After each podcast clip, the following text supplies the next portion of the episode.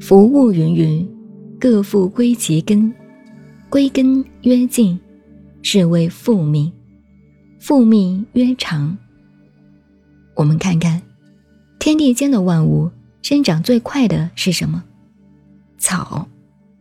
野火烧不尽，春风吹又生。把它的根挖掉以后，只要有一点不净之处，它又会很快的长出来。生生不息的力量，草木似乎算是最快、最明显的例子。以中国人阴阳五行的术语来说，木是代表生发之机。东方把木的表现作为生生不息的现象。草木是同义词义。云云，代表一种普普通通的草，也用来形容宇宙万物的生生不息。死了一批又生一批，越生越多，叫做云云。后世便由这道家的云云和佛家的众生，演变成文学上一个很优美的名词——芸芸众生。后来又有林林种种一词的出现，也是形容犹如草木的多得不可胜数的情形。老子说。一切万物那么多姿多彩，各复归其根。他观察每一个生命，皆是依赖自己的根本而活。草木无根，活不了的；人也有根，人的根在哪里？我常常看到许多朋友一心求道，却是盲修瞎练，拼命把丹田当作根，那是不对的。也有人误认为。根在肚脐，更是离谱。肚脐只是未出生时和母亲连接一起吸收养分的通道而已，一落地就剪断了，怎么会是修道的根呢？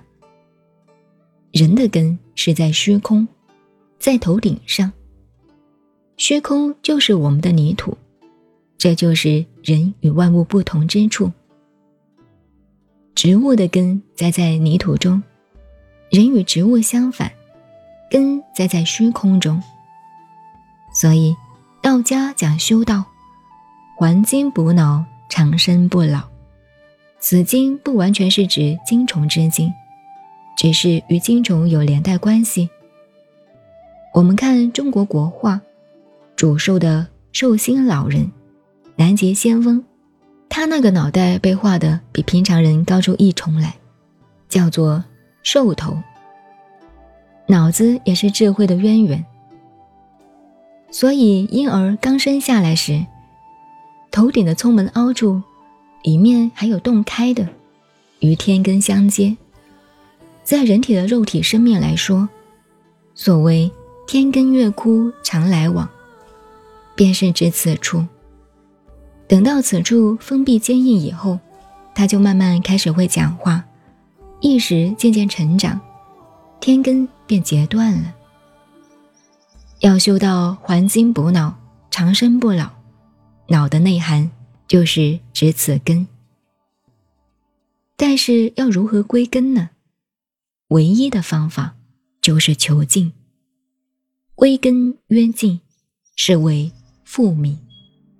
能够静到极点，才能找到生命的本源。回归生命的根本，这个根是什么？虚空。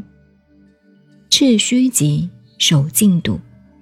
在佛家则直截了当的告诉我们，空。所谓空，也只是一个形容词而已，千万别认为空就是没有，那就错了。空等于老子所说的清虚。那么，归根曰静。是为复命，静到极点是怎样的一种状况呢？道家有两句话：“虚空粉碎，大地平沉。”描述这个静到极点的境界，连空也要打破，才是真静。道家讲修道的过程：炼精化气，炼气化神，炼神还虚。其原则没错，但这之间的种种程序变化麻烦得很，一定要做到，连这个物质世界意识影像，甚至虚空的感觉都没有了，才算合乎至虚极守静笃的境界。老子的文章刚刚在此露出一点道的曙光，马上笔锋一带，又转回去了。如同打太极拳一样，看似一拳打过来，却又缩回去。你说不打吗？等一下，那只手又从另一边攻来，难以提防，挡也挡不住。这是道家神龙见首不见尾的精神。老子这本书的编述也是这样，因此接着又具体道体作用的现象。